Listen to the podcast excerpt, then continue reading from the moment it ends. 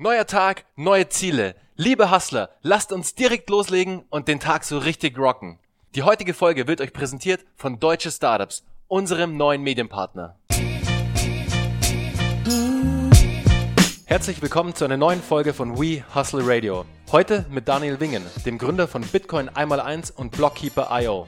Die Blockchain-Technologie und Kryptowährungen wie Bitcoin, Ethereum oder Litecoin sind derzeit in aller Munde. Gefühlt spricht jeder darüber, egal ob in den Medien oder am Nachbarstisch im Café. Doch wie funktioniert die Blockchain-Technologie überhaupt und was ist der Unterschied zu den Kryptowährungen wie Bitcoin? Darüber spreche ich in der heutigen Folge mit Daniel, einer der Top-Experten aus meinem Netzwerk im Bereich der Blockchain und Kryptowährungen. Daniel ist einer der First Mover in diesem Bereich und war von Anfang an dabei, als die Technologie für viele von uns nur ein Zahlungsmittel im Darknet war. Servus Daniel. Servus Bernhard. Daniel, danke, dass du mich heute in deinem Office empfängst, dir die Zeit nimmst, vor allem mir und meinen Zuhörern über die Blockchain-Technologie etwas zu erzählen, auch über das Thema Bitcoin und die anderen Kryptowährungen, uns da auch einfach mal deine Insights zu liefern, wie du das ganze Thema siehst, wie du dazugekommen bist. Und ich meine, es ist ja, wie in der Einleitung schon gesagt, es ist ja in aller Munde, die Medien berichten drüber, wie crazy. Gerade gab es ein Blutbad bei den ganzen Kryptos.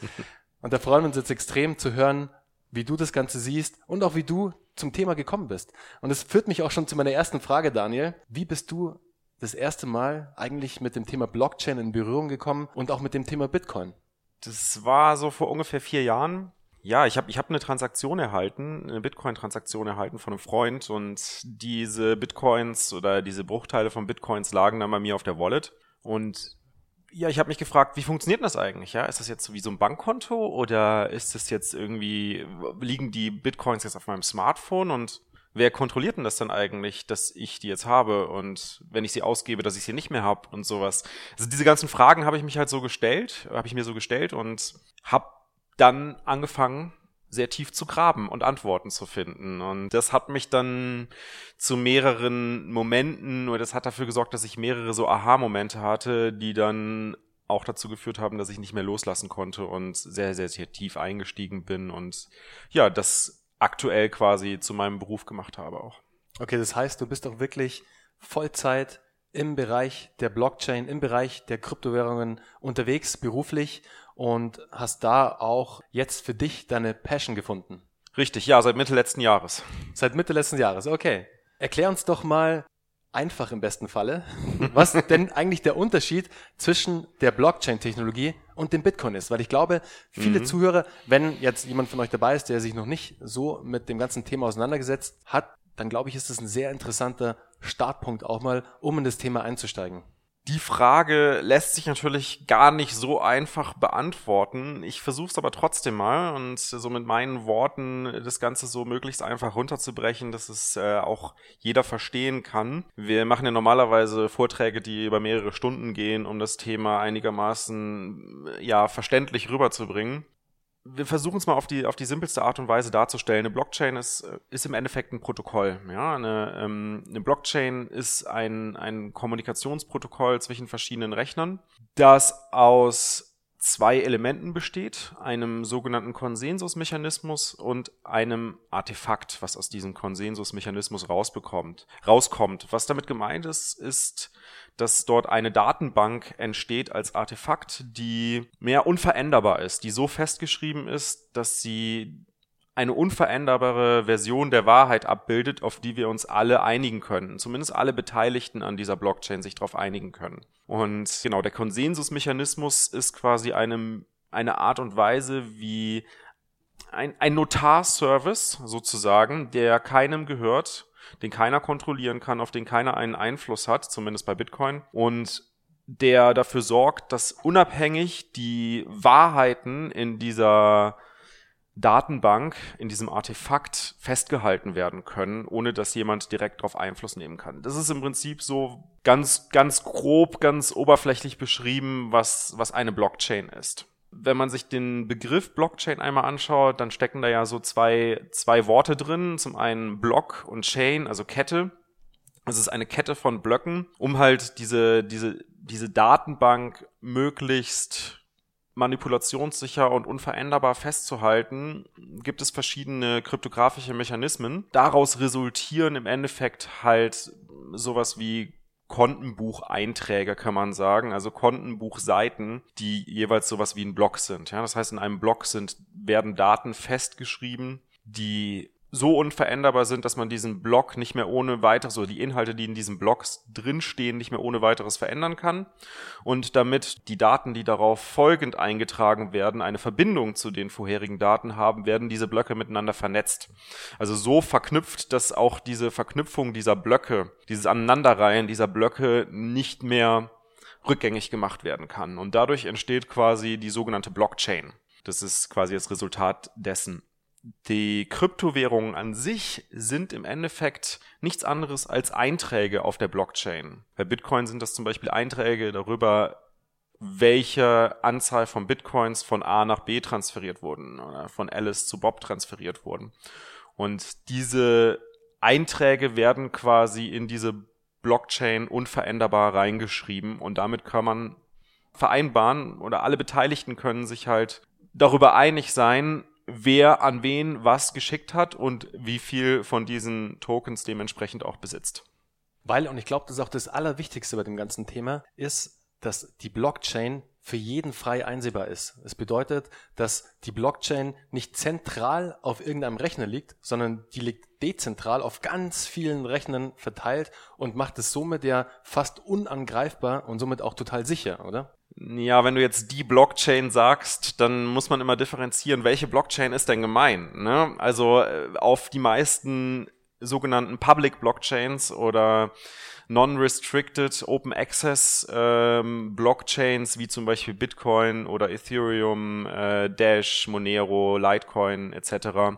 Das sind alles Blockchains, die öffentlich sind, wo jeder einfach dran teilnehmen kann und sich die Software auf seinem Computer installieren kann und dann quasi der Computer, auf dem du die Software installiert hast, anfängt mit anderen Computern zu kommunizieren und die Datenbankeinträge von diesen Computern herunterzuladen auf den eigenen, also quasi in den eigenen Speicher hinein. Und dann kann man diese Blockchain auch auf dem eigenen Computer auch auslösen, äh, auslesen, validieren, schauen, dass alle Einträge da drinnen korrekt sind. Man nimmt quasi an der Validierung der Blöcke dadurch teil und an der Validierung der Daten, die in diesen Blöcken drin stehen, dass dort alles mit korrekt, korrekt, dass alles korrekt zugegangen ist. Genau, das ist, das ist eigentlich so der, der Part der Public Blockchain. Es gibt natürlich viele verschiedene Ausprägungen von Blockchains, auch sogenannte Private Blockchains oder Restricted Access Blockchains. Das sind meistens dann, ja, so Blockchains, die innerhalb eines Unternehmens laufen, in Anführungsstrichen, oder die für ein Konsortium aufgesetzt wurden, um äh, eine Art gemeinsame Datenbank zu schaffen, auf die sich alle Beteiligten halt oder die eine eine Wahrheit schafft, auf die alle Beteiligten, die halt Zugriff haben, die die Erlaubnis haben, dort Zugriff zu haben, einigen können. Genau, also wenn man jetzt natürlich sich mal Bitcoin genau anschaut, dann hast du recht. Das ist halt eine öffentliche, eine öffentliche Datenbank, auf die jeder einsehen kann und die Eintragungen, die dort drin stehen, auch nachvollziehen kann. Wo finde ich denn die, die Bitcoin-Blockchain sozusagen? Wo kann ich mir die denn live angucken? Da gibt's verschiedene Möglichkeiten, sich die live anzuschauen. Äh, man muss sich jetzt nicht unbedingt die Software runterladen und installieren und die ganze Blockchain auf seinen Computer runterladen. Ähm, das sind mittlerweile auch mehrere ähm, 100 Gigabyte, die da äh, zusammengekommen sind im Laufe der Zeit. Das dauert also ein bisschen, äh, die runterzuladen. Deswegen gibt's so Möglichkeiten wie zum Beispiel Blockchain Explorer. Mit einem Blockchain Explorer kannst du quasi, ja, wie der Name schon sagt, die Blockchain halt untersuchen, also einsehen und durchsuchen und ähm, dort halt die Eintragungen analysieren. Und das geht zum Beispiel, indem du eine Adresse, die du genutzt hast, für eine Transaktion, die kannst du dort eingeben und kannst dann entsprechend alles sehen, was im Zusammenhang mit dieser Adresse passiert ist. Also wie viele Bitcoins auf dieser Adresse empfangen wurden, wie viele Bitcoins von dieser Adresse halt wegversendet wurden. Umgekehrt kann man natürlich auch die Transaktions-IDs eintragen oder die Empfängeradresse. Also es gibt verschiedene Möglichkeiten, wie man diese Blockchain dann durchsuchen kann. Da sehe ich aber dann wirklich live auch die Blockchain, wie sie lebt, wie sie funktioniert und habe dann auch mal eine Vorstellung, was ist denn die Blockchain jetzt mal visuell? Visualisiert wird sie da nicht, das sind einfach nur Texte. also das ist wirklich reine Textoberfläche äh, bei den meisten. Also wenn man sich zum Beispiel Blockcipher anschaut oder Blockchain-Info, das sind, äh, sind im Endeffekt ein Haufen verrückter Zahlen, wenn man da erst das erste Mal draufschaut, die einem wahrscheinlich auch gar nicht so viel sagen. Also wenn man diese Blockchain Explorer nutzt, dann muss man schon ein bisschen Grundverständnis dafür haben, was denn die Zahlen so bedeuten. So ganz so trivial zu sagen, ich schaue mir mal die Blockchain an, wie sie, wie sie lebt, kann man machen, versteht man wahrscheinlich nicht unbedingt. Es gibt noch einen anderen schönen Dienst, den können wir ja auch in den Show Notes mit unterbringen. Das ist so ein, so ein Dienst, der, der Live-Trading ermöglicht und der hat eine schöne Visualisierung davon auf seiner Webseite, wie halt Blöcke erschaffen werden. Also man kann dort genau einsehen, wie die Transaktionen in, ja, in diese Warteschlange reinlaufen, der sogenannte Mempool, und von da aus dann von den Minern verarbeitet werden, um sie halt in die Blöcke reinzuschreiben das kann man dort sehr schön visualisiert einsehen und auch die, die Blöcke, die entstanden sind, halt grafisch dann in die, ja, in die Vergangenheit nachverfolgen. Daniel, hol uns doch mal kurz ab, weil du auch gerade den Begriff auch erwähnt hast, eines Miners. Was macht denn ein Miner eigentlich in der Bitcoin-Blockchain? Ganz ehrlich gesagt ist das auch gar nicht so wichtig dafür, wenn man Bitcoin nutzen möchte. Es ist, es ist nicht wichtig zu wissen, was ein Miner ganz genau macht. Wenn man sich aber dafür interessiert, zu verstehen, wie Bitcoin im Detail funktioniert, dann spielen die Miner natürlich schon eine wichtige Rolle in diesem Ökosystem, in diesem Ökosystem Bitcoin zum Beispiel. Auch hier muss man wieder unterscheiden, schaut mal, so redet man von Bitcoin, redet man von Litecoin, redet man von Ethereum, redet man von anderen Coins. Also ähm, jeder Coin oder jede Blockchain besser gesagt, wo ein Coin ja drauf läuft, funktioniert ein bisschen anders. Wenn wir uns ganz konkret Bitcoin mal anschauen, dann ist das Mining im Endeffekt eine Konsensusdienstleistung. Man kann sich das ein bisschen vorstellen, es ist halt wie ein, wie ein Notar-Service, wo halt durch ein Rätsel, welches ein, ein Zufallsauswahl ermöglicht, ein, ein Miner ausgewählt wird, eine Maschine ausgewählt wird, die quasi die Erlaubnis bekommt, die nächsten Transaktionen den nächsten Block zu schreiben, also die Transaktionen in einen Block reinzuschreiben und diesen Block an die Blockkette anzuhängen. Und dafür bekommt derjenige eine Belohnung. Und diese Belohnung ist auch deswegen wichtig, weil diese Rechenleistung, die benötigt wird, um das Rätsel zu lösen, um quasi den Jackpot zu gewinnen und den, den Block schreiben zu dürfen, das kostet halt viel Strom und damit auch Geld und benötigt auch Hardware, die man sich erstmal anschaffen muss. Die Belohnung ist also wichtig, damit überhaupt Leute das machen. Das sind natürlich mittlerweile weltweit wahnsinnig viele, weil es entstehen ja pro Minute 12,5, äh, pro 10 Minuten 12,5 neue Bitcoins. Und diese 12,5 neuen Bitcoins, die werden halt dann verteilt unter den Minern. Also immer dann derjenige, der gerade einmal das Rätsel gewonnen hat in den 10 Minuten, der hat die Möglichkeit, sich selbst 12,5 Bitcoin auszuzahlen. Es ist ein, eine Dienstleistung, die erbracht wird, um dieses Artefakt Blockchain zu erschaffen um diese Datenbank zu erschaffen, die eine gemeinsame Wahrheit abbildet, auf die wir uns alle verlassen können oder alle Beteiligten sich verlassen können. Also ist der Miner sozusagen ein essentieller Bestandteil der Blockchain? Er ist ein essentieller Bestandteil von vielen Bestandteilen, der alleine nicht funktionieren würde ohne die anderen Bestandteile und die anderen Bestandteile würden aber ohne den Miner auch nicht funktionieren.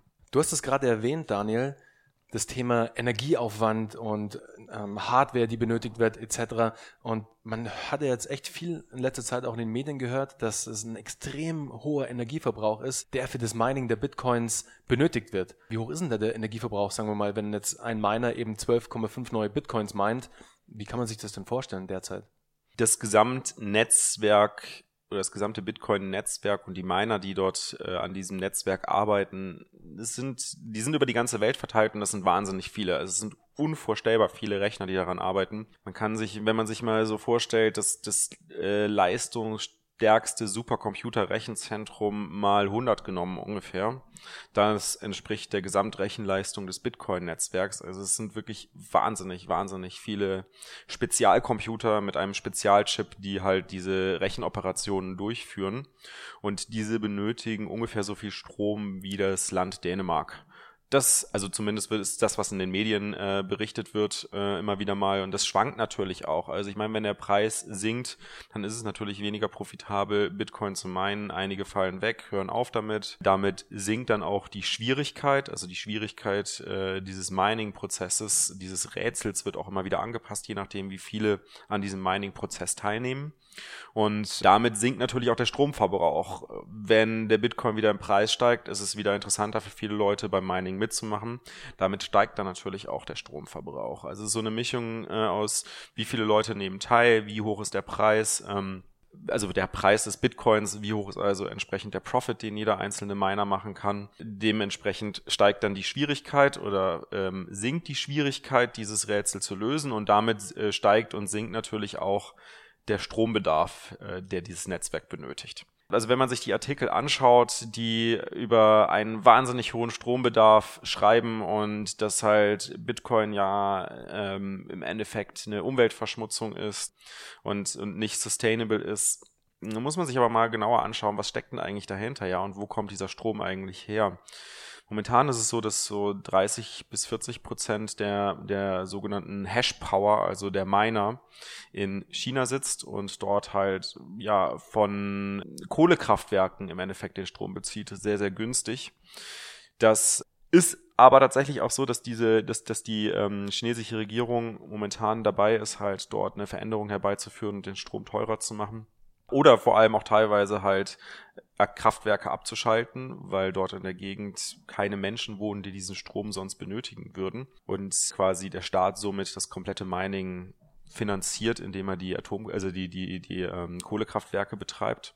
Wenn man jetzt aber ein bisschen in westliche Länder reinschaut, das ist ganz spannend, da zu sehen, dort ist das Mining sehr stark dezentralisiert, weil das Spannende dabei ist, du kannst halt die Mining-Geräte, also die Computer, die die Mining-Operationen durchführen, die kann man ja an jedem beliebigen Standort aufstellen im Endeffekt. Und das heißt, man kann sie an den Standorten aufstellen, wo der Strom produziert wird. Man sieht das gerade in Österreich sehr schön. Dort werden viele Miner bei Wasserkraftanlagen ähm, aufgestellt und nutzen dort die überschüssige Energie, die sonst nicht ins Stromnetz eingespeist werden kann.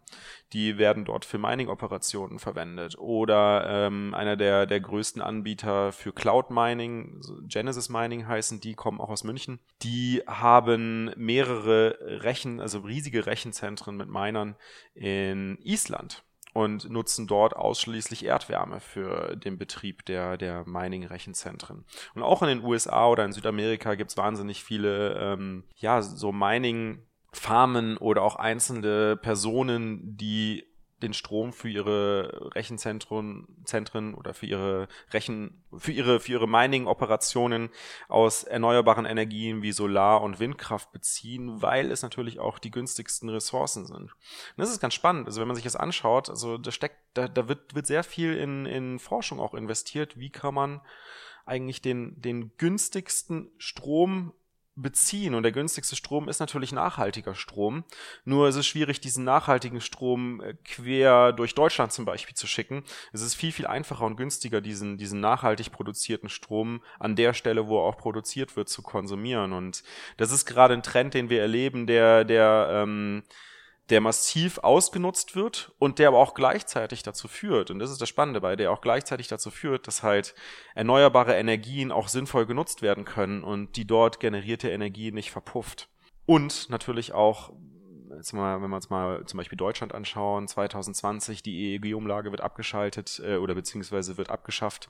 Das heißt, für zum Beispiel einen Windkraftanlagenbetreiber lohnt es sich gar nicht mehr, die Windkraftanlage zu betreiben, weil das, was er an Verdienst rausbekommt, wenn er den Strom ins Stromnetz einspeist, damit kann er nicht mehr seine Betriebskosten decken. Und wenn er jetzt auf einmal eine Möglichkeit hat, zum Beispiel Mining zu betreiben und damit halt auch die Anlage aufrecht zu erhalten, einen Teil ins Stromnetz einzuspielen, einen anderen Teil für Mining aufzuwenden, haben wir natürlich auch eine gewisse Absicherung, dass diese Anlagen auch weiterhin bestehen bleiben. Und das, das finde ich eine spannende Sache, die sich da gerade entwickelt. Es wird ja auch ein wahnsinniges Rätsel darum gemacht, wer eigentlich die Bitcoin-Blockchain erfunden hat. Tja, die Frage ist natürlich, wieso ist das wichtig? Ist es überhaupt wichtig? Ja, also jeder kann im Endeffekt, oder jeder, der, der, programmieren kann und ein gewisses Grundverständnis für Kryptographie hat, kann nachvollziehen, wie die Bitcoin-Blockchain funktioniert. Und ich meine, wenn wir uns halt irgendwie anschauen, ist es wichtig zu wissen, wer die Relativitätstheorie entdeckt hat, ja, weil es ist im Prinzip ein, ein Theorem, was wir halt prüfen können, was wir auf äh, Echtheit prüfen können. Stimmt das alles, was da, was da, was dieses Theorem oder was diese äh, dieser Ansatz besagt und was äh, was für ähm, Ergebnisse man aus dieser Berechnung herausbekommt und ja, ob das jetzt Albert Einstein war oder jemand anderes, ist eigentlich völlig egal, weil wir können überprüfen, es funktioniert. Und genauso ist es bei Bitcoin eigentlich auch. Also wer im Nachhinein Satoshi Nakamoto war, ist völlig egal für die Funktionsweise von Bitcoin. Man kann allerdings davon ausgehen, dass es eine Gruppe aus mehreren Personen war, die sich dort zusammengefunden hat. Und man muss ja auch was wissen, also diese ganzen Technologien, die in diesem White Paper, in diesem wirklich siebenseitigen, sehr kompakten White Paper beschrieben werden, die gab es vorher schon alle. Also diese ganzen Ansätze, die in der Bitcoin-Blockchain zum Tragen kommen, diese technologischen Ansätze, gab es bereits vorher. Das Einzige, was diese Gruppe, die sich mit dem Synonym Satoshi Nakamoto nach außen hin kommuniziert hat, das Einzige, was diese Gruppe gemacht hat, ist halt, diese verschiedenen Elemente auf eine Art und Weise zusammenzufügen, wie auf einmal ein Bild entsteht, wo du sagst, ja, macht absolut Sinn. Und das ist genial. Dass da vorher noch keiner drauf gekommen ist. Es ist krass, ja. Und vielleicht ist es auch ganz gut, dass diese, ähm, dass diese Gruppe oder diese Person, wir wissen es ja nicht, anonym ist und keiner weiß, wer es ist, weil es, dadurch gibt es auch keine Autorität. Und das macht halt Bitcoin auch unangreifbar.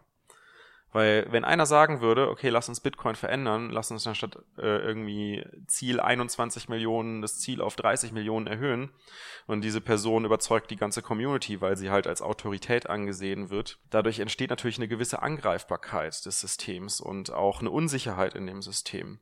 Bitcoin ist halt die maximal dezentralisierteste Blockchain, die wir uns vorstellen können und das ist vor allem deswegen möglich, weil wir nicht wissen, wer sie geschaffen hat und damit auch keine Autorität haben, auf die wir hören können, die uns sagt, was wir machen sollen, sondern es gibt Hunderttausende von Programmierern da draußen, die jeder ihre eigene Vorstellung haben und miteinander daran arbeiten, Optimierungen vorzunehmen. Und diese Optimierungen, die werden alle sehr, sehr, sehr genau auf den Prüfstand genommen und wird geschaut, macht das wirklich Sinn, bringt es eine Optimierung und jeder der einzelnen Programmierer und der Nutzer, derjenigen, die so einen, so einen Computer betreiben, diejenigen, die meinen, die müssen alle damit einverstanden sein, wenn ein Upgrade vorgenommen wird. Mit Ziel, ganz kurze Frage, mit Ziel meintest du gerade von 21 auf 30 Millionen, dass die Anzahl der Bitcoins limitiert ist. Richtig, genau. Also die, die Anzahl der Bitcoins, die jemals generiert werden können, ist aktuell auf 21 Millionen festgelegt. Diese 21 Millionen werden natürlich niemals ganz erreicht, aber so diese Annäherung an 21 Millionen ist diese Obergrenze an Bitcoins, die jemals geschaffen werden können. Und man könnte natürlich jetzt im, im, in diesem, ja, in diesem Protokoll was es ermöglicht, dass die Computer miteinander kommunizieren können und dass dort eine gemeinsame Wahrheit entsteht. Man könnte ja dieses Protokoll einfach ändern und sagen, dass wir halt das von 21 auf 32 Millionen halt anheben. Würde aber bedeuten, dass halt jeder Teilnehmer in diesem Netzwerk dieses, diesem Upgrade auch zustimmen muss. Und die Wahrscheinlichkeit, dass die Leute diesem Upgrade zustimmen, ist natürlich größer, wenn es eine Autorität gibt. Da es aber in dem Fall keine Autorität gibt, keiner, der uns sagt, was wir machen sollen, wie es weitergeht, was die nächsten, nächsten Schritte sind, was die besten Upgrades sind, ist das halt natürlich ein, ein, ein Prozess, also ein, die Upgrades sind ein Prozess, der halt maximal dezentralisiert ist. Daniel, was würdest du jetzt unseren Zuhörern empfehlen, die noch vielleicht relativ neu in dem ganzen Blockchain-Thema drin sind, die noch neu auch in dem ganzen Thema Kryptowährung sind, die jetzt vielleicht auch anfangen wollen, da mal tiefer einzutauchen und vielleicht auch Bitcoins zu kaufen oder Ethereum oder andere Altcoins. Was würdest du da erstens unseren Zuhörern empfehlen? Wo sollen sie hingehen? Wo ist es einfach, sich in das Thema einzulesen? Und wo ist es relativ einfach, jetzt auf welcher Plattform auch Bitcoins zu kaufen oder Ethereum zu kaufen oder welche Kryptowährung auch immer. Was ist da dein, dein Ratschlag an unsere Zuhörer? Ja, das ist gar keine so einfache Frage, also die mit, mit irgendwie einer klaren Anweisung zu beantworten, ist, das geht leider nicht. Also ich glaube, erstmal ist wichtig zu verstehen, dass es dort draußen viele, viele verschiedene Informationen gibt äh, von vielen verschiedenen Leuten und natürlich äh, das meiste davon ist auf Englisch. Das heißt, wer gut Englisch versteht, der hat hier ganz klar einen Vorteil. Der kann halt sich viel schneller diese Informationen aneignen. Vor allem halt auch in hoher Qualität die Informationen aneignen. Wichtig ist natürlich auch an der Stelle, keinem zu vertrauen. Vertraue niemals irgendwem, vertraue nur dir selbst, weil bei Bitcoin gibt es keine Autorität, sondern die Autorität wird quasi dir wieder selbst zugeschrieben. Man muss halt selbst für seine Entscheidungen auch gerade stehen. Wenn man Fehler macht, Bitcoin verzeiht einem keinen Fehler. Das heißt, aber auch bei Entscheidungen heißt es, man muss selbst hingehen und recherchieren und sich nicht auf eine Quelle, auf zwei Quellen, sondern idealerweise auf 10 bis 20 Quellen verlassen, vor allem wenn man selbst nicht programmieren kann und den Quelltext, den Quelltext nicht selbst lesen kann. Dann äh, ist eine Verifizierung von unabhängigen, voneinander unabhängigen Quellen äh, meines Erachtens eine wichtige Sache. Aber was wäre jetzt eine, eine Plattform, wo du sagst, okay, das ist eine Go-To-Plattform für jemanden, der noch relativ neu ist in dem ganzen Bereich und idealerweise ist sie auch auf Deutsch. Also da gibt es doch bestimmt eine Plattform, wo du sagst, hey, okay, die kann ich. Um Content Gewissen zu konsumieren und erstes äh, Bild zu bekommen. Genau. Genau. Also da gibt es auf Deutsch leider aktuell noch nicht sehr viel. Was man auf jeden Fall machen kann, ist auf YouTube ein bisschen schauen. Vielleicht findet man da den ein oder anderen YouTuber, der ein bisschen hochwertigeren Content bringt, der über das reine Investment-Thema und das ist der nächste heiße Coin äh, hinausgeht, sondern auch ein bisschen Funda, ja, ein bisschen Fundament halt äh, reinbringt. Ich persönlich beziehe meine Informationen natürlich aus englischen Quellen hauptsächlich, deswegen kann ich da jetzt keine konkrete deutsche Quelle nennen. Wir arbeiten natürlich mit Bitcoin einmal eins daran, das, was wir momentan für Firmen machen äh, und für Startups machen, die Beratung auch für den normalen Konsumenten zugänglich zu machen und ja eine Art Akademie aufzubauen, wo man sich, wo man sich durchrangeln kann mit dem Steps, okay, wie funktioniert denn eigentlich Bitcoin, wie kaufe ich denn eigentlich Bitcoin und wie bewahre ich Bitcoin eigentlich sicher auf? Ja, also wie, wie kann ich dafür sorgen, dass wenn ich sie einmal habe, mir auch nicht so einfach weggenommen werden können. Und ich aber auch von dem, von diesem vollen Gedanken von Bitcoin, Souveränität, äh, finanzielle Souveränität auch voll auskosten kann, wie das eigentlich funktioniert. Das ist schon der Gedanke, das mal bei bitcoin einmal 1.de, also bitcoin einmal 1.de zur Verfügung zu stellen. Vermutlich werden wir das in den nächsten zwei, drei Monaten hinbekommen, dass wir dann eine Akademie haben, wo man sich dann auch auf Deutsch informieren kann. Es äh, dauert aber leider aktuell noch ein bisschen. Dazu kommen wir nochmal, und zwar im Detail. Du wirst uns immer gleich auch über deine Blockchain- und Bitcoin-Projekte noch ein bisschen was erzählen. Jetzt hätte ich aber doch noch eine Frage. Welche Exchange, also welche Plattform, wo ich jetzt Coins, Kryptowährungen kaufen kann, was wäre denn dann eine Anlaufstelle, eine erste, die relativ safe ist, die auch halbwegs mhm. einfach zu bedienen ist, wo man einfach so seine ersten Schritte gehen kann? Es gibt da auch leider nicht ganz so viel Auswahl wenn man jetzt wirklich auf absolut Nummer sicher gehen möchte, wo ich sagen kann, dass ich es auch mit gutem Gewissen empfehlen kann. Also für die Leute, die ein bisschen mehr diesen Trading-Charakter halt verfolgen und äh, auch Charts analysieren können und wissen, was eine Maker und eine Buyer, äh, eine Maker und eine Taker-Position ist und wie man halt äh, in so einem in so einem Marktplatz interagiert. Für die ist natürlich so eine Plattform wie Kraken.com oder Kraken.com eine schöne Anlaufstelle. Die nutze ich persönlich auch sehr häufig, um um in quasi das ist quasi meine meine Crypto Bridge sozusagen, also die Brücke zwischen zwischen Fiat wie Euro, also in meinem Fall natürlich Euro und Bitcoin und anderen Kryptowährungen. Das ist, ist Kraken.com eine meiner Brücken. Die andere Brücke, die ich ganz gerne verwende, ist äh, Coinbase.com. Das ist einer der größten Anbieter in dem, in dem Bereich, weil es, das liegt einfach daran, weil diese App wahnsinnig einfach zu bedienen ist und man auch kein großes Wissen braucht darüber, wie Marktplätze funktionieren, wie Trading funktioniert. Man kann dort einfach halt Geld auf ein Konto einzahlen und per Mausklick im Endeffekt Bitcoin, Ethereum, Bitcoin Cash und Litecoin erwerben. Und dann aber auch dort direkt aufbewahren. Also Bitcoin, äh, Coinbase funktioniert so ein bisschen auch wie eine Bank für Kryptowährungen an der Stelle. Man muss sich selbst nicht um die Sicherheit seiner Kryptowährungen viel Gedanken machen, an, mhm. äh, sondern gibt das quasi, source das so ein bisschen an, an Coinbase dann aus. Mhm. Das heißt, ich habe dort auch mein Wallet. oder ich habe die Möglichkeit, einen Wallet dort zu führen, wo meine Kryptowährung aufbewahrt wird für mich. Es ist keine klassische Wallet, äh, wie jetzt, wie es, man das von einer Bitcoin-Wallet her kennt, weil eine Bitcoin-Wallet oder auch eine andere Wallet für Kryptowährungen ist im Endeffekt nichts anderes als eine Art Schlüsselbund mit digitalen Schlüsseln dran. Das hast du bei Coinbase nicht. Bei Coinbase hast du mehr sowas wie ein Bankkonto. Weil Coinbase ähm, kontrolliert quasi die Bitcoins in deinem Namen, also hat die Schlüssel zu den Bitcoins, die du erwirbst und legt die Bitcoins in eine Art, also wenn man sich das, man kann sich das wirklich wie bei einer Bankvorstellung, wenn man Bargeld einzahlt und dieses Bargeld wird quasi in einen Tresor gelegt. Und dann gibt's auf der Vorderseite sowas wie ein Bankkonto, wo das Guthaben gut geschrieben wird. Ja, also wo quasi die, die Balance deines Bankkontos erhöht wird oder verringert wird, wenn du dort mit diesem Bankkonto interagierst. Genauso funktioniert das bei Coinbase auch. Jetzt kann man natürlich hingehen und kann sich das bei Coinbase dann natürlich auch auszahlen lassen äh, und dann in einer Wallet, in einem wirklichen Wallet halt äh, aufbewahren, wo man selbst den sogenannten Private Key kontrolliert. Kurze Unterbrechung im eigenen Interesse.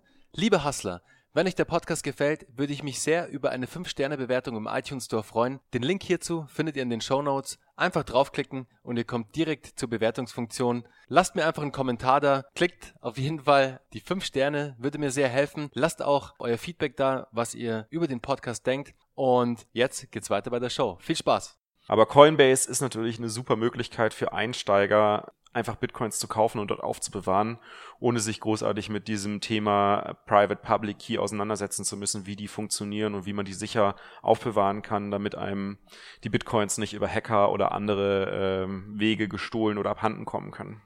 Weil die Hacker oder die Scammer oder mhm. wie auch immer du sie nennen willst, Leute, ihr müsst echt aufpassen da draußen, die sind sehr gewieft und die sind sehr flink, euch die Bitcoins abzuziehen. Deswegen, ja. was Daniel vorher meinte, er hat absolut recht dabei, passt wirklich auf, ihr seid selbstverantwortlich für euer Tun mit Bitcoin, weil es gibt da draußen etliche Leute, die euch diese Bitcoins abziehen wollen. Ja, ich mache das immer ganz gerne so mit dieser Analogie zum Wilden Westen hin, weil das ist, das ist wirklich, es es trifft so gut, weil wenn wir uns anschauen, damals Goldrausch in den USA, Bitcoin funktioniert ja ähnlich wie Gold, also hat ist auch an die an die ähm, an die Eigenschaften von Gold angelehnt. Und damals im, im wilden Westen in den USA musste man halt auf das Gold, was man halt besessen hat, sehr gut aufpassen. Und an jeder Ecke und an jedem Ende lauerte irgendwer, der einem versucht hat über Tricks das Gold abzunehmen, der einem versucht hat irgendwie zu bestehlen, eine Waffe an den Kopf gehalten hat oder was auch immer ähm, in irgendeiner Art und Weise versucht hat, jemandem das Gold wegzunehmen und genauso ist es quasi jetzt auch mit Bitcoin, nur halt komplett digital und direkt global. Ne? Also es ist halt wirklich, es gibt keine Grenzen mehr dabei. Es ist halt, es ist nicht mehr physisch und es ist direkt global. Das ist, das ist krass. Das ist echt krass. Und deswegen seid vorsichtig da draußen, weil einmal abgenommen oder einmal einen Fehltritt gemacht äh, und ihr seid eure Coins für immer los. Also da werden einem keine Fehler verziehen. Du hast es ja vorher schon kurz erwähnt, dein aktuelles Projekt Bitcoin einmal eins. Du hast ja schon mal auch ganz kurz erwähnt und uns erklärt, was ihr da so treibt, was ihr da so macht. Du kannst es uns jetzt gerne noch ein bisschen ausführlicher erklären, um was es bei Bitcoin einmal eins geht und vielleicht auch dein anderes Projekt ein bisschen näher bringen, Blockkeeper.io. Mhm. Also wir freuen uns jetzt auf die Infos und Insights, die du uns dazu gibst, zu deinen zwei Companies, zu deinen zwei aktuellen Projekten im Bereich der Blockchain und im Bereich Bitcoin. Ja, Bitcoin einmal eins ist Endeffekt eine Vision oder die Vision von Bitcoin einmal eins ist es halt, Bitcoin einfach verständlich rüberzubringen für jedermann. Und zwar auf Deutsch. Deswegen es auch einmal eins. Deswegen auch einmal eins und nicht 101. Ja, ähm, ganz wichtig. Also das Bitcoin einmal eins ist der Gedanke, eine, eine simple Möglichkeit zu schaffen, dass Leute sich auf Deutsch informieren können. Wie funktioniert denn eigentlich Bitcoin? Wo kann ich Bitcoin kaufen? Wie kann ich Bitcoin kaufen und wie kann ich Bitcoin sinnvoll aufbewahren? Ist so ein bisschen so daraus entstanden, dass viele Freunde auf mich zugekommen sind und mich gefragt haben und ich irgendwann festgestellt habe, ah, ich kann das jetzt nicht für jeden Einzelnen machen. Hinzu kam dann auch, dass halt Anfragen von Firmen dazu kommen, ähm, dazu kamen, dass die gefragt haben, kann ich nicht irgendwie einen Vortrag halten, kann ich nicht einen Workshop halten, die Mitarbeiter informieren, Ideen sammeln, wie kann man Bitcoin im Unternehmen einsetzen oder auch einfach nur Blockchain anhand von Bitcoin zu verstehen, um dann halt darauf weiter aufzubauen oder weiteres Wissen aufzubauen. Genau, das ist so dieser Grundgedanke gewesen und momentan ist Bitcoin einmal eins in erster Linie ähm, oder in erster Linie machen wir hauptsächlich Unternehmensberatungen. Und das wollen wir aber jetzt auch in nächster Zeit auch wieder dem, dem Konsum. Ich meine, das Ding ist halt klar, mit Unternehmensberatung lässt sich halt Geld verdienen. Muss man auch ganz klar sagen. Es ist halt schwer, das, äh, das zu monetarisieren und da viel Zeit reinzustecken und dann halt jedem kostenlos zur Verfügung zu stellen. Das ist, das ist ein Prozess, der muss sich auch entwickeln. Das ist bei uns auch so, aber wir wollen den Content, den wir, den wir produziert haben, den wir ja im Endeffekt auch schon zur Verfügung haben, auch nach und nach jetzt auch für den privaten Nutzer on demand über das Internet äh, zur Verfügung stellen und eine Möglichkeit bieten, dass man sich sehr einfach dort einarbeiten kann in das Thema. Ganz wichtig, wir wollen natürlich auch sicherstellen, dass wir nur eine von mehreren Quellen sind. Ne? Auch hier wieder don't trust only Bitcoin oder vertraut nicht nur auf Bitcoin einmal eins, sondern schaut euch auch andere Quellen noch an, informiert sich auch anderen Quellen darüber, wie Bitcoin funktioniert und was Leute über Bitcoin sagen, welche Meinungen sie dazu haben und äh, wie, was für Empfehlungen sie geben, wo man kaufen soll, wie man sie aufbewahren soll und so weiter. Weil da gehen Meinungen natürlich auch teilweise sehr stark auseinander auf Basis der Erfahrungen, die die Leute gesammelt haben. Und Blockkeeper ist sozusagen das Next-Level-Projekt. Wenn wir es so betrachten, dann ist Bitcoin einmal eins sozusagen die Einführung in die komplette Bitcoin-Welt und in die Welt der Bitcoin-Blockchain-Technologie und Blockkeeper ist das Next Level. auch was die Entwicklung vielleicht angeht, auch die Technologie, die dahinter steckt. Da hast du ja wirklich auch ein Team um dich herum versammelt, hast tolle Mitglieder, tolle Teammitglieder gewinnen können, die im Bereich Blockchain-Technologie entwickeln können und da auch echt super smart sind. Da würde mich mal interessieren, wie ist das zustande gekommen, das Thema Blockkeeper.io? Worum geht's da genau? Und wie hast du da das Team zusammengestellt vor allem? Weil ich stelle mir das gar nicht leicht vor, da wirklich gute Blockchain-Entwickler zu finden, die mit dir dann gemeinsam ein Projekt umsetzen. Die sind ja mhm. noch ziemlich rar, oder? Das Ding ist halt, man braucht tatsächlich gar keine Blockchain-Entwickler, um so ein Projekt wie Blockkeeper umzusetzen, weil wir selbst, also mit Blockkeeper nehmen wir keine Eintragungen in die Blockchain vor und wir, also in die Bitcoin-Blockchain oder andere Public Blockchains vor und wir, wir bauen auch keine Smart Contracts äh, oder ähnliches, sondern wir bauen im Prinzip, kann man sagen, eine ich sage immer ganz gerne eine Art zweite Ebene, eine zweite private Ebene auf die Blockchain drauf, die es ermöglicht, einen persönlichen Bezug zu den Transaktionen herzustellen, die auf der Blockchain stattfinden. Das hört sich jetzt erstmal komplex an. Was damit eigentlich gemeint ist, ist, wie du ja schon eben gesagt, richtig erkannt hast, die Eintragungen in der Bitcoin-Blockchain sind öffentlich. Ja, das heißt, jede Transaktion, die dort eingetragen wird, da kann jeder drauf einsehen, die kann jeder, äh, jeder nachvollziehen. Was dadurch entsteht, ist natürlich ein, eine sehr starke, ein sehr starkes Privacy-Problem. Um das zu lösen, wird halt, funktioniert halt Blockchain auf eine Art und Weise, dass halt Adressen Synonyme sind für Personen. Also du weißt nicht, wer hinter einer Adresse steckt. Und derjenige, der eine Adresse, so eine Bitcoin-Adresse hat und dort Bitcoins drauf hat, möchte natürlich auch nicht, dass diese Adresse in Zusammenhang mit, mit seiner Person halt, äh, in, in Zusammenhang mit seiner Person gebracht werden kann. Und das ist also sehr, eine sehr private Information, warum eine Transaktion durchgeführt wurde, wohin sie durchgeführt wurde, ähm, was, was halt einfach mit dieser Transaktion passiert ist. Und viele gehen halt hin und fangen halt an, Excel-Listen zu schreiben, um halt diese Informationen festzuhalten. Weil mir, aber auch vielen anderen aus meinem Teammitglieder ist es passiert, dass sie Transaktionen gemacht haben vor ein paar Jahren und gar nicht mehr wussten, wofür waren die denn eigentlich? Ist mir zum Beispiel ist passiert, dass ich auf einmal einen Bitcoin verloren hatte ich hatte eine Transaktion aus einer meiner Wallets von einem Bitcoin woanders hin und ich hatte keine Ahnung, was ich damit gemacht hatte ein Jahr später. Und äh, ich meine, das war natürlich zu einer Zeit, wo der Bitcoin noch nicht so viel wert war, aber trotzdem war es halt schon echt erstmal so ein Schock, so wow, krass, ein ganzer Bitcoin ist weg.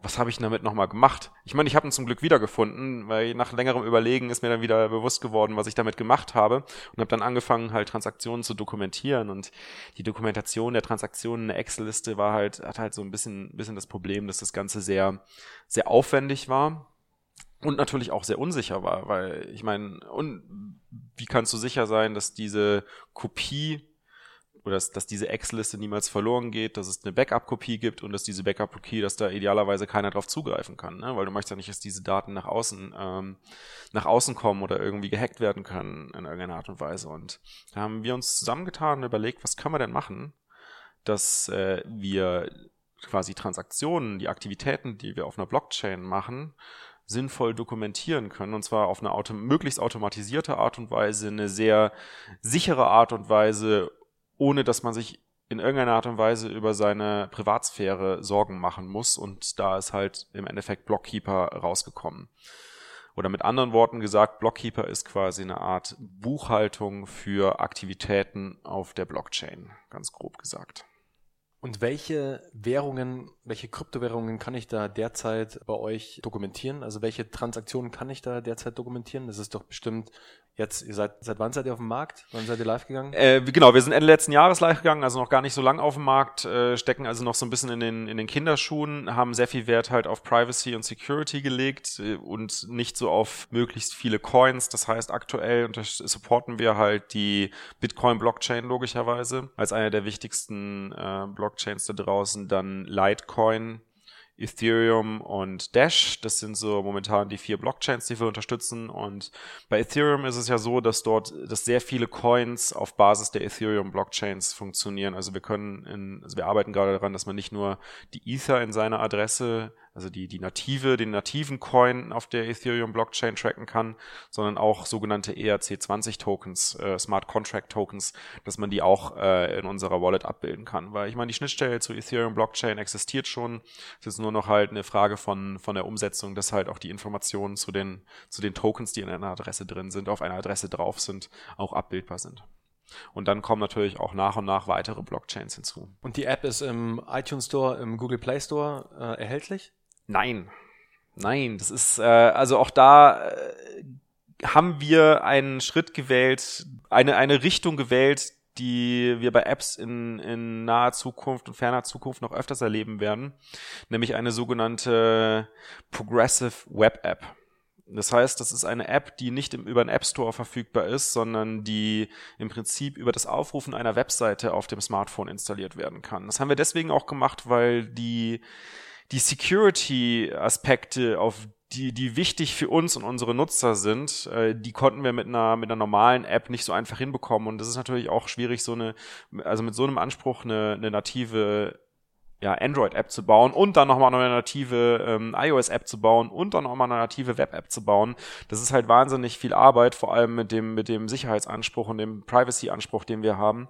Weswegen wir uns dazu entschieden haben, eine, eine sogenannte äh, Progressive Web-App zu bauen. Und, aber auch die Installation ist halt sehr einfach. Man findet es halt nicht im App Store, aber man braucht halt einfach nur auf app.blockkeeper.io gehen und äh, das mit dem Safari auf dem iPhone zum Beispiel aufrufen, dann hat man halt unten in der Mitte diesen Share-Button. Wenn man da drauf drückt, dann steht da Add to Homescreen.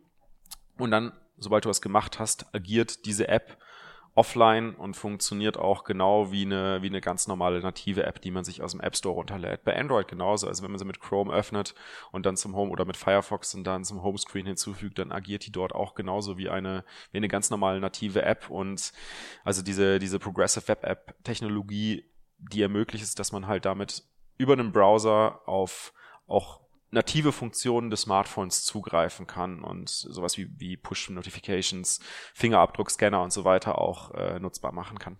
Hat euch vor allem auch als Team wahnsinnig viel Zeit in der Entwicklung gespart, weil wie du schon gerade erwähnt hast, hättet ihr jetzt drei native Apps oder zwei native Apps entwickeln müssen, wäre das natürlich ein ganz anderer Zeithorizont gewesen, als am Ende jetzt eine Progressive App, die auf mehreren Endgeräten abspielbar ist oder die auch mehrere Endgeräte benutzen können. Ja, vor allem aufgrund des, des, ja, des, des Securities-Ansatz, den wir gewählt haben. Wir hätten natürlich eine ganz normale App bauen können, wie jeder auch, wo die App im Endeffekt nur mit einem Backend interagiert.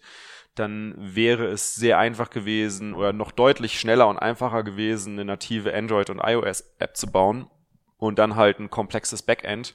Wir haben aber das Backend in die App reingebaut. Das heißt, bei uns gibt es kein Backend. Das Backend ist direkt in der App drin und läuft auf dem lokalen Gerät, auf dem die App oder die Webseite quasi aufgerufen wird. Und das ist natürlich äh, architektonisch nicht ganz so trivial und äh, braucht viel Entwicklungszeit, sehr viel Iterationen, was halt auch Testing angeht. Und auch Upgrades sind nicht ganz so trivial. Also hat auch viele Nachteile, weil wenn wir ein Upgrade fahren, wir können nicht einfach sagen, update die App, ja, und vor allem, wir kennen ja auch keine Nutzerdaten oder sonst irgendwas oder können irgendwas überprüfen. Also wir, wir sind quasi wie im Blindflug durch diese, diese Art und Weise der Herangehensweise, können aber dadurch auf der anderen Seite halt eine sehr hohe, sehr, sehr hohe Privatsphäre und Sicherheit bieten. Liebe Zuhörer, checkt auf jeden Fall die beiden Projekte von Daniel aus. Ich packe euch die wie immer in die Show Notes. Verlinkt natürlich, damit ihr auch da ganz einfach zu den beiden Projekten Bitcoin einmal eins und Blockkeeper.io kommt.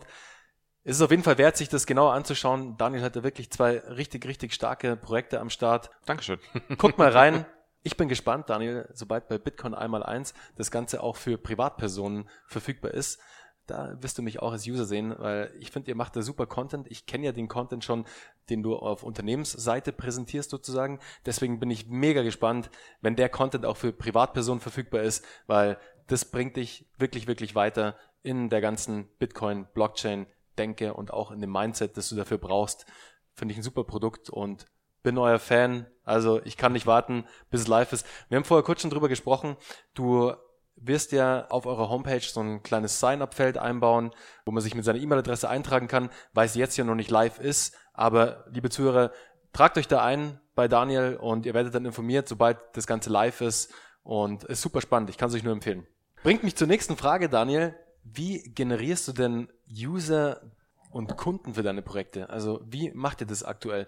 Habt ihr da irgendwie ein Marketingbudget, das ihr für Online-Marketing, für digitales Marketing investieren könnt? Oder seid ihr wirklich gerade so, okay, wir haben jetzt ein geiles Produkt geschaffen und wir setzen ganz stark auf Word of Mouse? Es ist so eine Mischung aus beidem. Also äh, man muss jetzt auch bei beiden, bei beiden Ansätzen wieder oder bei beiden Produkten wieder ein bisschen unterscheiden. Bitcoin einmal eins, dort haben wir natürlich kein, kein klassisches Marketing in dem Sinne, sondern das ist halt äh, sehr stark, sehr stark B2B vertriebslastig, ähm, beziehungsweise ist sehr viel Weiterempfehlung, über sehr viel Weiterempfehlung kommt da, kommen da, ja, Deals zustande sozusagen, wo wir dann in Unternehmen reingehen und Workshops machen, ICOs begleiten oder auch einfach nur Vorträge für Mitarbeiter machen, dass die ein Basisverständnis für, für Bitcoin und Blockchain halt entwickeln. Und bei Blockkeeper ist es tatsächlich so, dass es, wir sehen Blockkeeper so ein bisschen als Community-Projekt und gehen deswegen bei der Vermarktung auch sehr community-lastig ran. Man muss dazu wissen, Blockkeeper ist komplett Open Source. Ja, das heißt, es ist, kann jeder, kann hingehen und kann den Quelltext äh, im Endeffekt forken, kopieren und seine eigene Version von Blockkeeper laufen lassen. Das heißt, also auch, auch die Funktionsweise und alles, was wir bei Blockkeeper momentan drin haben, ist kostenlos, steht kostenlos zur Verfügung. Da steht also kein großes Marketingbudget zur Verfügung. Es ist für, für viele bei uns im Team in erster Linie ein Projekt, ein Herzensprojekt, weil sie halt ähnliche Erfahrungen gesammelt haben, weil sie halt Leute kennen, die ähnliche Erfahrungen gesammelt haben, dass ihnen Dokumentationsmöglichkeiten fehlen, quasi sogenannte Watch-Only-Wallets oder Tracking-Möglichkeiten für, für Coins fehlen und äh, das einfach haben wollten. Und auf der anderen Seite äh, ist es natürlich oder ist dort der Gedanke halt nach und nach, das ein kostenpflichtiges Produkt für Unternehmen zu schaffen. Also es wird auch immer mehr Unternehmen geben, die sich natürlich mit dem Thema Blockchain beschäftigen und dort äh, aus steuerrechtlichen, aus unternehmensplanungsthematischen Gründen eine Nachvollziehbarkeit in ihrer Aktionen brauchen und diese Aktionen auch dokumentieren wollen mit dem persönlichen Bezug, mit dem persönlichen, mit der persönlichen Connection, was dort eigentlich genau passiert ist. Und da ist der Ansatz, das Ganze auch dann irgendwann mal zu monetarisieren. Das heißt, wir werden da auch keine klassische Marketingstrategie fahren, sondern das wird auch dann Richtung B2B-Vertriebsansatz laufen.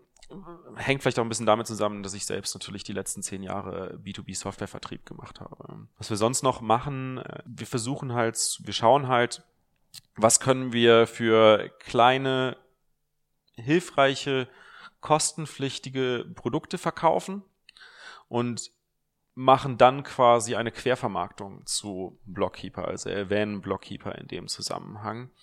Und genau, ansonsten sind wir halt sehr aktiv in der in der Münchner Bitcoin und Kryptowährungscommunity und äh, haben halt sind viel auf Events vertreten, äh, haben ein paar eigene Veranstaltungen und so entsteht natürlich auch dieser Word of Mouth, Word of Mouth Aspekt. Mhm. Also wieder ganz ein wichtiger Punkt, liebe Zuhörer, ist Netzwerk. Das Netzwerk ist da wieder auch, so wie ich es jetzt bei dir auch rausgehört habe, Daniel, extrem wichtig. Auf der einen Seite für dein B2B-Sales, das du ja machst mit Bitcoin einmal eins, weil du da natürlich sehr jetzt deine letzten zehn Jahre ähm, nutzen kannst. Du hast viele Unternehmen kennengelernt und viele dieser Unternehmen wollen natürlich auch die Blockchain-Technologie kennenlernen. Da liegt es sehr nahe, dass du deine alten Kontakte wieder reaktivierst sozusagen. Korrekt, ja. Ganz genau. Deswegen da auch, liebe Zuhörer, das Thema Netzwerk spielt einfach immer, immer wieder eine extrem große Rolle. Wenn vor allem am Anfang kein großes Marketingbudget da ist, versucht euer Netzwerk zu leveragen. Das heißt ganz einfach, versucht euer Netzwerk zu nutzen und versucht euer Angebot an den richtigen zu bringen.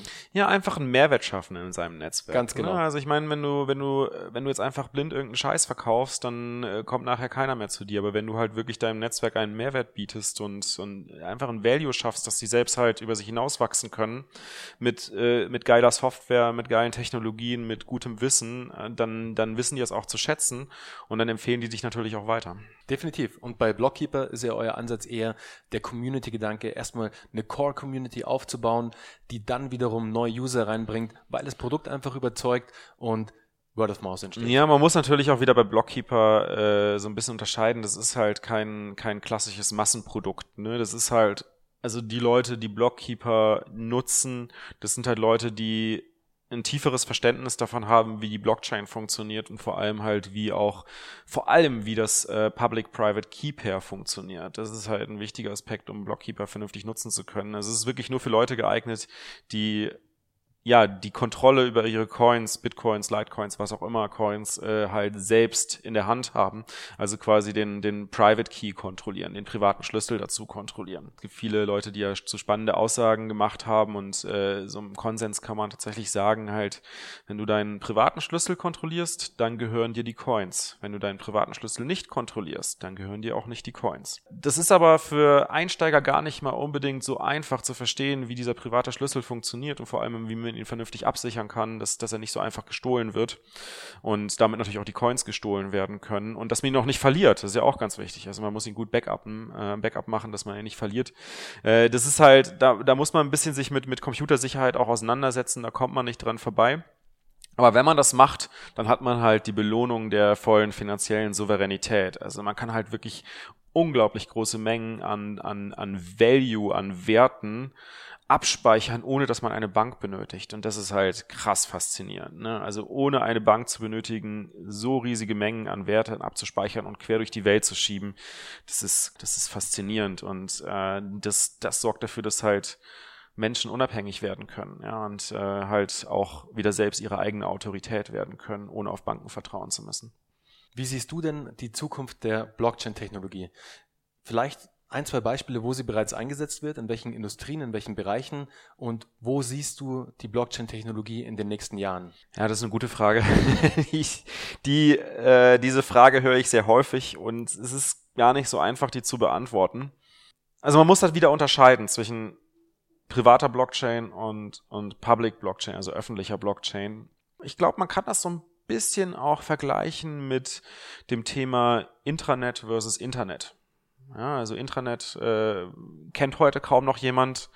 Das war, war früher Ansätze von Unternehmen, ein quasi internes Netzwerk zu schaffen von Informationen, was halt von der Außenwelt abgegrenzt ist.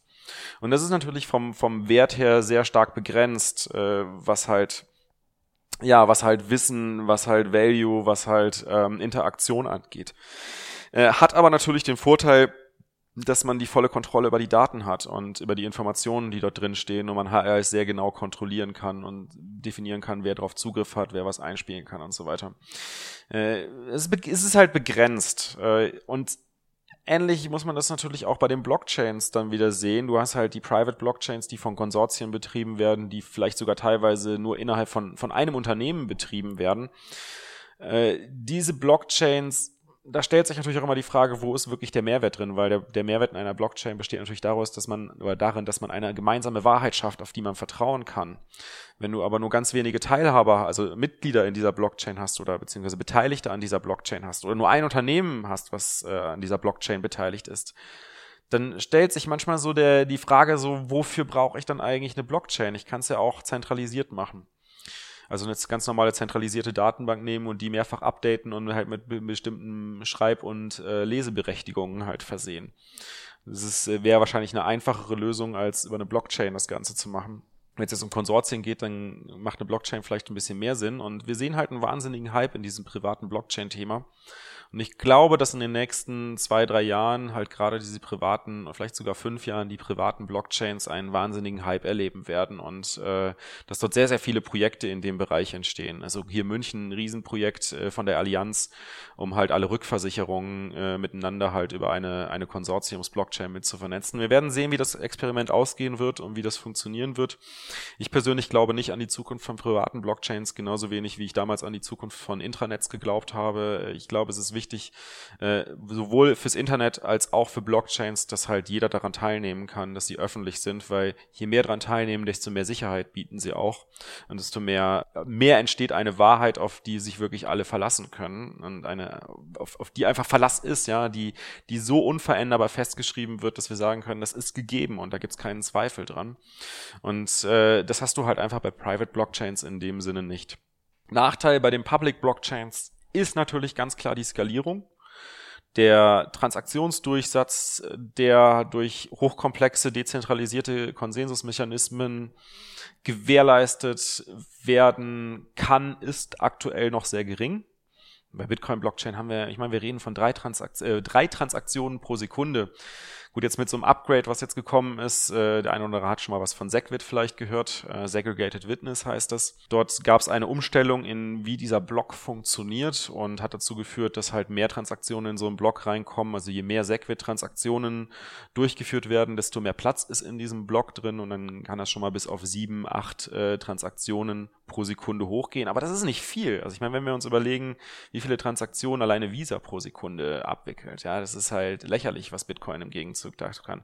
Und selbst Ethereum ist mit 20 Transaktionen pro Sekunde halt auch nicht so viel besser, ja. Und dann gibt's natürlich auch wiederum andere Public Blockchains, die ein höheres Transaktionsvolumen versprechen, aber die, da hat man dann entsprechend wieder Abstriche bei der Dezentralität und damit natürlich auch bei der Souveränität und der Unangreifbarkeit dieser Daten, die dort festgeschrieben werden. Also je mehr man halt in Richtung hohes Transaktionsvolumen geht, desto weniger Dezentralität und Souveränität äh, und Unangreifbarkeit hat man halt im Gegenzug. Und das sind halt so, da den schmalen Grat zu finden und da halt die richtigen Weiterentwicklungen äh, voranzubringen, das wird noch ein paar Jahre dauern. Deswegen würde ich sagen, aktuell ist es so, die privaten Blockchains werden einen wahnsinnigen Hype in den nächsten Jahren noch erleben und da wird viel passieren wird viel kommen, da wird wahnsinnig viel Geld für Berater ausgegeben, äh, für Projekte ausgegeben, die auch sicherlich oder wo auch sicherlich das ein oder andere sehr gut funktionieren wird und also auch, auch einen guten Mehrwert für die Beteiligten ähm, geben wird. Aber das, was halt wirklich, wirklich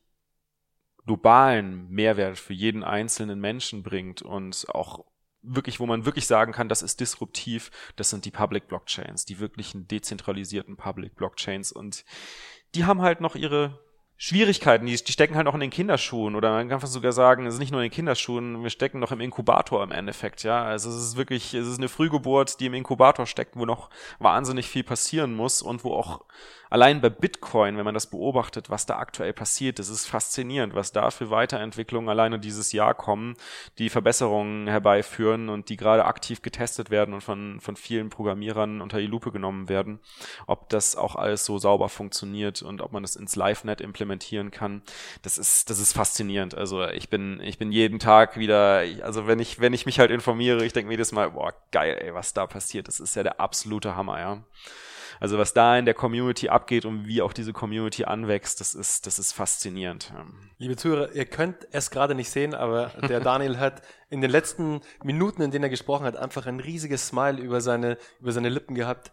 Und man merkt wirklich, dass er da mit völliger Passion dahinter ist, dass er da einen Bereich gefunden hat, der ihm einfach total Spaß macht und jeden Tag aufs neue Flash, so wie er auch gerade sagt, ja. wenn immer wieder neue News kommen, immer wieder Neuigkeiten rauskommen zu der Bitcoin-Blockchain und die das ganze Projekt auch weiter vorantreiben. Ich glaube einfach, du hast da für dich einen Bereich gefunden, der dich einfach total erfüllt, wo du aufgehen kannst und wo du wirklich auch exzellent bist, weil ich meine, du hast alleine das Wissen, das du uns jetzt in der kurzen Zeit vermittelt hast, ist ja schon grandios und genial. Also was kommt da erst, wenn du wirklich einen Vortrag hältst? Die Leute sind ja wahrscheinlich einfach, die werden weggeblasen von dir. Ja, schauen wir mal. Es ist, ist, natürlich schwierig, dieses, diese komplexen Themen möglichst einfach runterzubrechen, ohne sich zu verhaspeln und äh, zu sehr in die Tiefe zu gehen, sondern es einfach zu halten. Ähm, das ist so der Nachteil dabei. Aber klar, du hast vollkommen recht. Hey. Ich meine, wenn du, wenn du was machst, äh, was dir einfach wirklich Spaß macht, wo du merkst, da, da, da hast du Passion dafür und das macht, da, du blühst da drin auf und das ist, das ist was, was dich fasziniert, dann kannst du eigentlich auch nur gut da drin sein. Und das ist was, wo ich, wo ich jetzt, nachdem ich äh, zehn Jahre Softwarevertrieb gemacht habe und es mir auch echt ganz gut Spaß gemacht hat, muss ich sagen, das ist halt jetzt nochmal irgendwie the next level shit. Ne? Mhm. Also das geht halt nochmal ein Level weiter. Und würdest du sagen, dass das auch eine der wichtigsten Eigenschaften für den Unternehmer ist, dass er diese Passion einfach für sein Tun, mit dem er sich den ganzen Tag 24-7 beschäftigt haben muss? Oder gibt es vielleicht auch noch eine andere wichtige Eigenschaft, die für dich mega wichtig ist? Ja, also Vertrieb, ne, ganz klar. Also ich glaube, äh, wir verkaufen uns tagtäglich und äh, man sollte auf keinen Fall Angst davor haben zu verkaufen. Das ist ein ganz, ganz wichtiger Punkt, weil im Endeffekt, wenn man sich mal wirklich, wenn man wirklich mal ehrlich mit sich ist, man verkauft ja im Idealfall etwas, wo man dem anderen eine Bereicherung bietet, einen Mehrwert bietet. Und wenn man das nicht machen kann in dem Produkt, das man verkauft oder in der Leistung oder auch mit sich selbst, verkauft sich ja auch ständig selbst, dann muss man sich fragen, so, ähm, mache ich denn eigentlich hier was richtig? Ja? Ist das Produkt eigentlich das, das, was ich eigentlich verkaufen möchte und sich dann überlegen, vielleicht nicht doch lieber was anderes zu machen oder was anderes zu verkaufen.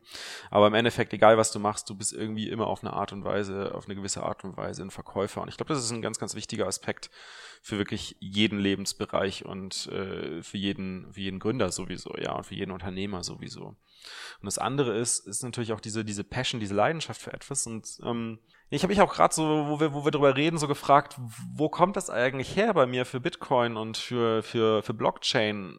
Wo ist das entstanden? Und es ist bei mir so ein bisschen durch diese, durch diese Aha-Effekte, durch diese, diese, man muss wirklich sagen, Flashes, die ich hatte, das hat, glaube ich, dazu geführt, dass ich so eine Begeisterung dafür entwickelt habe. Und wenn man dann noch ein bisschen weiter zurückschaut, ist auch wieder da die Frage so, wieso waren diese Flashes eigentlich da? Was, was waren das für Probleme, die mich, die mich eigentlich vorher beschäftigt haben? Und äh, das liegt vielleicht auch ein bisschen damit, hängt auch ein bisschen damit zusammen, dass ich mich 2018, äh, 2008 nach dem ähm, großen Finanzcrash sehr intensiv mit äh, Alternativwährungen und Regionalgeld auseinandergesetzt habe und auch meine Bachelorarbeit zum, zum Thema Regionalgeld äh, geschrieben habe. Und das war natürlich immer so dieser Gedanke, okay, unser aktuelles Finanzsystem ist ein bisschen kaputt, ja. Also nicht nur ein bisschen kaputt, sondern auch sehr kaputt, sehr marode. Äh, dieses System hat ein Ablaufdatum. Wir wissen nicht genau wann, wir wissen nicht genau, wie es passiert, weil halt so viele verschiedene Faktoren damit einspielen, aber es kann einfach auf die Art und Weise, wie es konzipiert ist, kann es nicht auf Dauer überleben. Und dann war die Frage, was kommt als nächstes, ja? Was passiert, wenn es wirklich einen Zusammenbruch gibt? Gibt es Auffangnetze und so weiter? Und da habe ich halt äh, Regionalgeld äh, sehr stark in den Fokus genommen. Hat zwar immer wieder mal vom Bitcoin gehört, äh, wie jeder wahrscheinlich, und habe gedacht, so was für ein komisches Internetspielgeld, äh, völliger Blödsinn, äh, bis ich dann halt an 2014 dann mal tiefer eingetaucht bin und realisiert habe, alter Schwede, eigentlich Kryptowährung bzw. Währung losgelöst vom Staat, also eigentlich ähnlich wie Regionalgeld oder, oder Komplementärgeld, ähm, oder Komplementärgeld nicht ganz losgelöst ist, aber Kryptowährungen als, als Währungen, als, als Geld, was losgelöst vom Staat funktioniert, funktionieren könnte, muss man sagen, also funktionieren könnte, das ist, das ist eigentlich eine geniale Lösung, wenn unser wenn das Ablaufdatum unseres aktuellen Systems halt eintritt.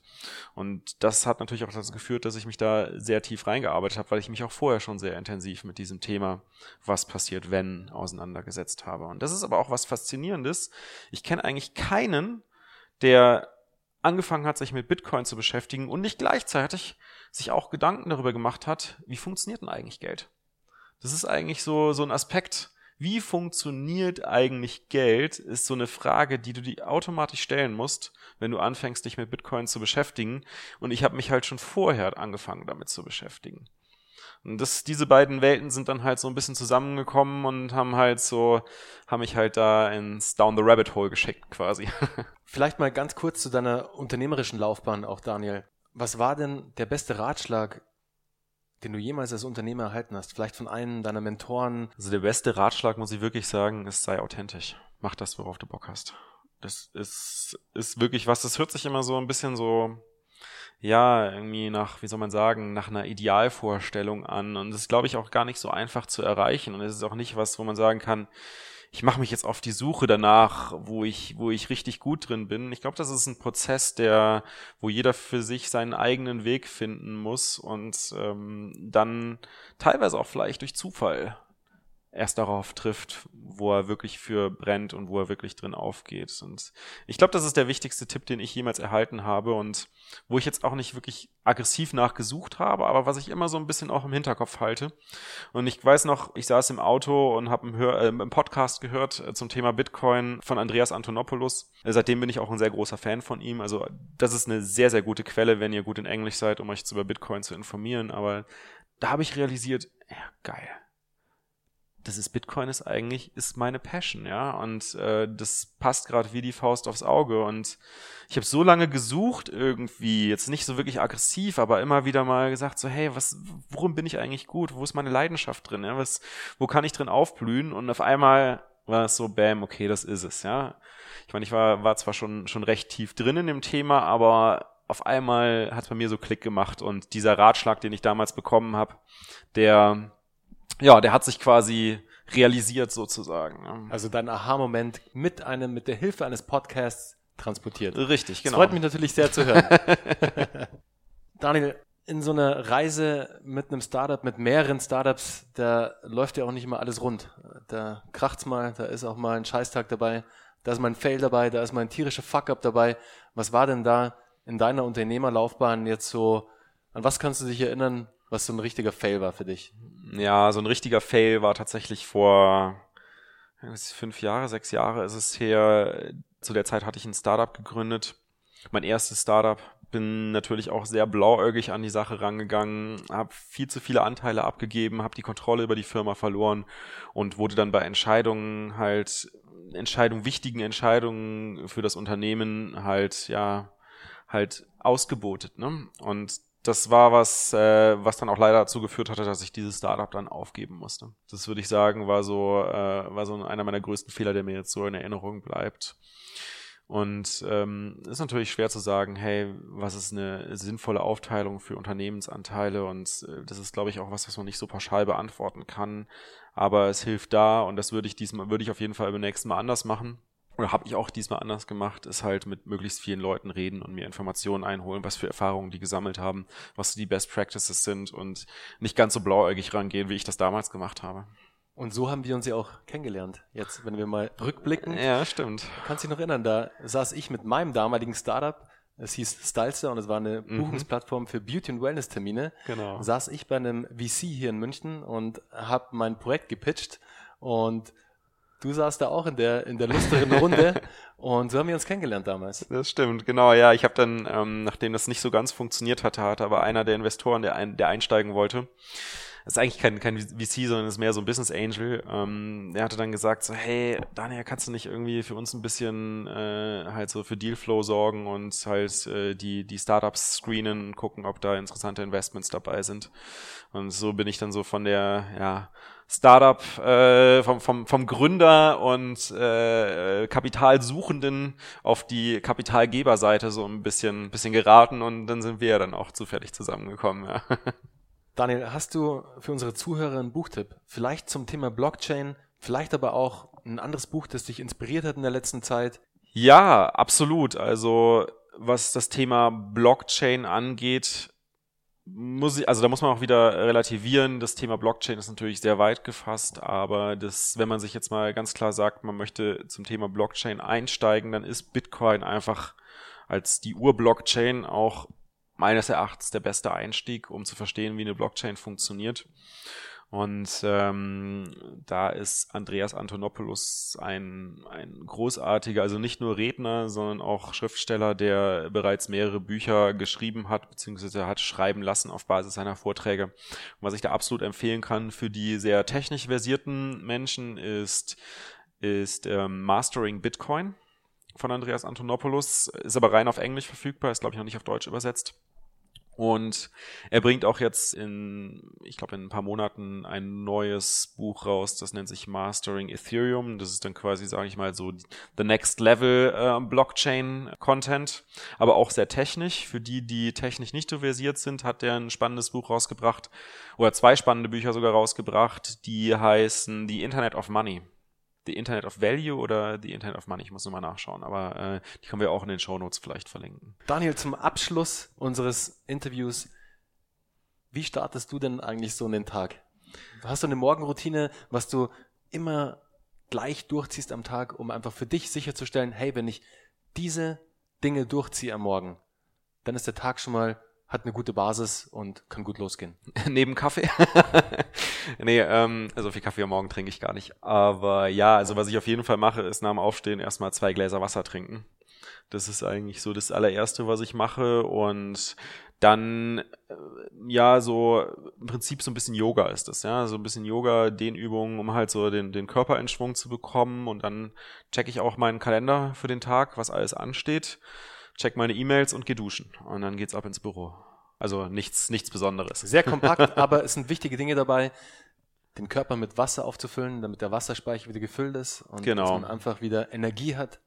Und das Stretching, das Yoga, um einfach den Körper auch ein bisschen in Schwung zu bringen genau. und um einfach ein bisschen aus sich wieder rauszustarten, aus dem Schlafmodus in den Wachmodus zu wechseln, um da einfach mit Vollgas in den Tag zu starten. Daniel, genau. herzlichen Dank für das Interview. Es war echt richtig, richtig stark. Du hast uns super Insights zum Thema Blockchain und Bitcoin geliefert. Mega spannend. Auch für mich super viele Dinge dabei, die mir so noch nicht bewusst waren. Also wirklich klasse und herzlichen Dank hierfür. Und liebe Zuhörer, Ihr findet in den Show Notes alle Infos zu Daniel, zu seinen Projekten. Schaut auf jeden Fall vorbei. Ich werde euch auch auf jeden Fall seinen Stammtisch und seine Bitcoin-Gruppen, die er hat. Ich glaube, du hast ähm, Bitcoin München. Ja, genau. Also bei Bitcoin München. Also erstmal vielen Dank natürlich, dass wir hier, äh, dass ich, dass ich auch die Möglichkeit hatte, so ein bisschen, ein bisschen zu reden über das, was mich begeistert. Also ich finde es mega geil, was du auch mit deinem Podcast machst. Und äh, genau, was halt so die die Gruppen angeht, ist natürlich sehr lokal hier in München. Aber genau, da sind wir beim Bitcoin Stammtisch München sehr stark involviert. Eigentlich eine der größten Bitcoin Communities in Deutschland. Und ähm, genau, dann gibt's noch für die, die im Bereich Blockchain ganz gerne ein Startup gründen möchten, haben wir so einen kleinen Stammtisch sehr exklusiv, also ein bisschen exklusive Runde. Da nehmen wir auch nicht jeden rein. Auch eine gewisse Grundkenntnis, was Blockchain-Themen angeht, muss vorhanden sein. Aber dann gerne bei mir melden und dann, dann lade ich euch zu dieser Stammtischgruppe ein. Ähm, und das sind halt wirklich Programmierer, es sind äh, Marketer, es sind äh, erfolgreiche Gründer, Investoren, also eine, eine bunt gemischte Gruppe, aber halt sehr kleine, ausgewählte bunt gemischte Gruppe dabei. Liebe Zuhörer, ich packe euch alle Infos in die Show Notes. Und jetzt sage ich herzlichen Dank, Daniel, und ich wünsche dir super, super viel Erfolg bei deinen beiden Projekten und ich hoffe, wir sehen uns bald mal wieder. Ja, danke schön. Schön, dass ich dabei sein konnte.